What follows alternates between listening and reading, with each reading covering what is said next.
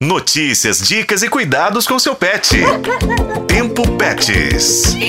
Escolher os nomes dos nossos pets sempre foi uma tarefa que dá muito prazer, pois nos remetemos a situações e lembranças, inclusive de pessoas, que nos trazem alegria, que nos lembram coisas boas. O grupo Pet Love fez um levantamento sobre esses nomes mais comuns e, por isso, eu, Daniele Marzano e meu companheiro aqui na produção do Tempo Pets, Juscelino Ferreira, vamos revelar esta lista agora para vocês.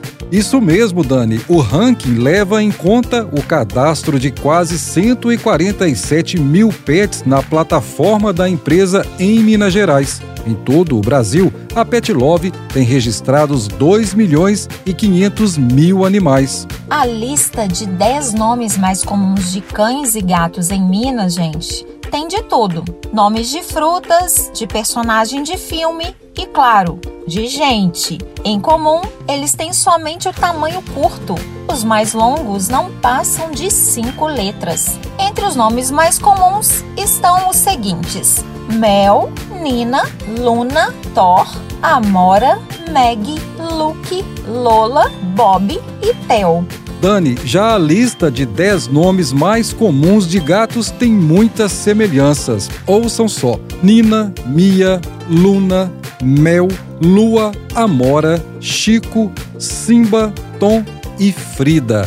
A tutora de uma turminha bem animada, a Ana Maria Edviges, conta como escolheu os nomes dos gatinhos e da cachorrinha dela. Primeiro eu comecei com uma cachorrinha, uma maltesa. Como eu tinha lido na infância um livro chamado Poliana, e eu me chamo Ana, eu resolvi colocar o nome da minha maltesa de Polly, porque aí ficava Poliana. Com o tempo, eu peguei uma gatinha e minha sobrinha tinha pego é, um filme para assistir chamado Frida, aquele filme da Frida Kahlo. Então ela colocou o nome de Frida Kahlo. Eu achei muito interessante e fiquei com essa, essa gatinha. Aí veio a Camille Claudel e veio a Tomiotaki. Eu tentei, é, com o tempo, é, adotar o Pablo, que era um gatinho cinza que eu queria, o Pablo Picasso, não consegui. E logo depois veio o Leonardo, o Leonardo da Vinci. Ele tá aqui comigo, uma gracinha também. E eu tô com uma LT, e como ela tá comigo desde dezembro, aguardando adoção, eu coloquei o nome de Tarsila, né? Tarsila do Amaral. Esses são os gatinhos e cachorrinhos que eu tenho aqui, os meus pets. Ah, e já entre as raças mais comuns, o destaque é para os cães e gatos sem raça definida. E entre os cachorros, eles são 34,6%. E as outras raças comuns são Shih Tzu, Yorkshire Terrier e Poodle. Já entre os gatos, 97,8% são sem raça definida, seguidos pelos siameses e azul russo. Juscelino, é bom lembrar que, infelizmente, ainda tem muitos cães e gatos nas ruas precisando serem resgatados e, claro, depois ganharem um nome. Nos abrigos, muitos esperam por isso e por um lar cheio de amor.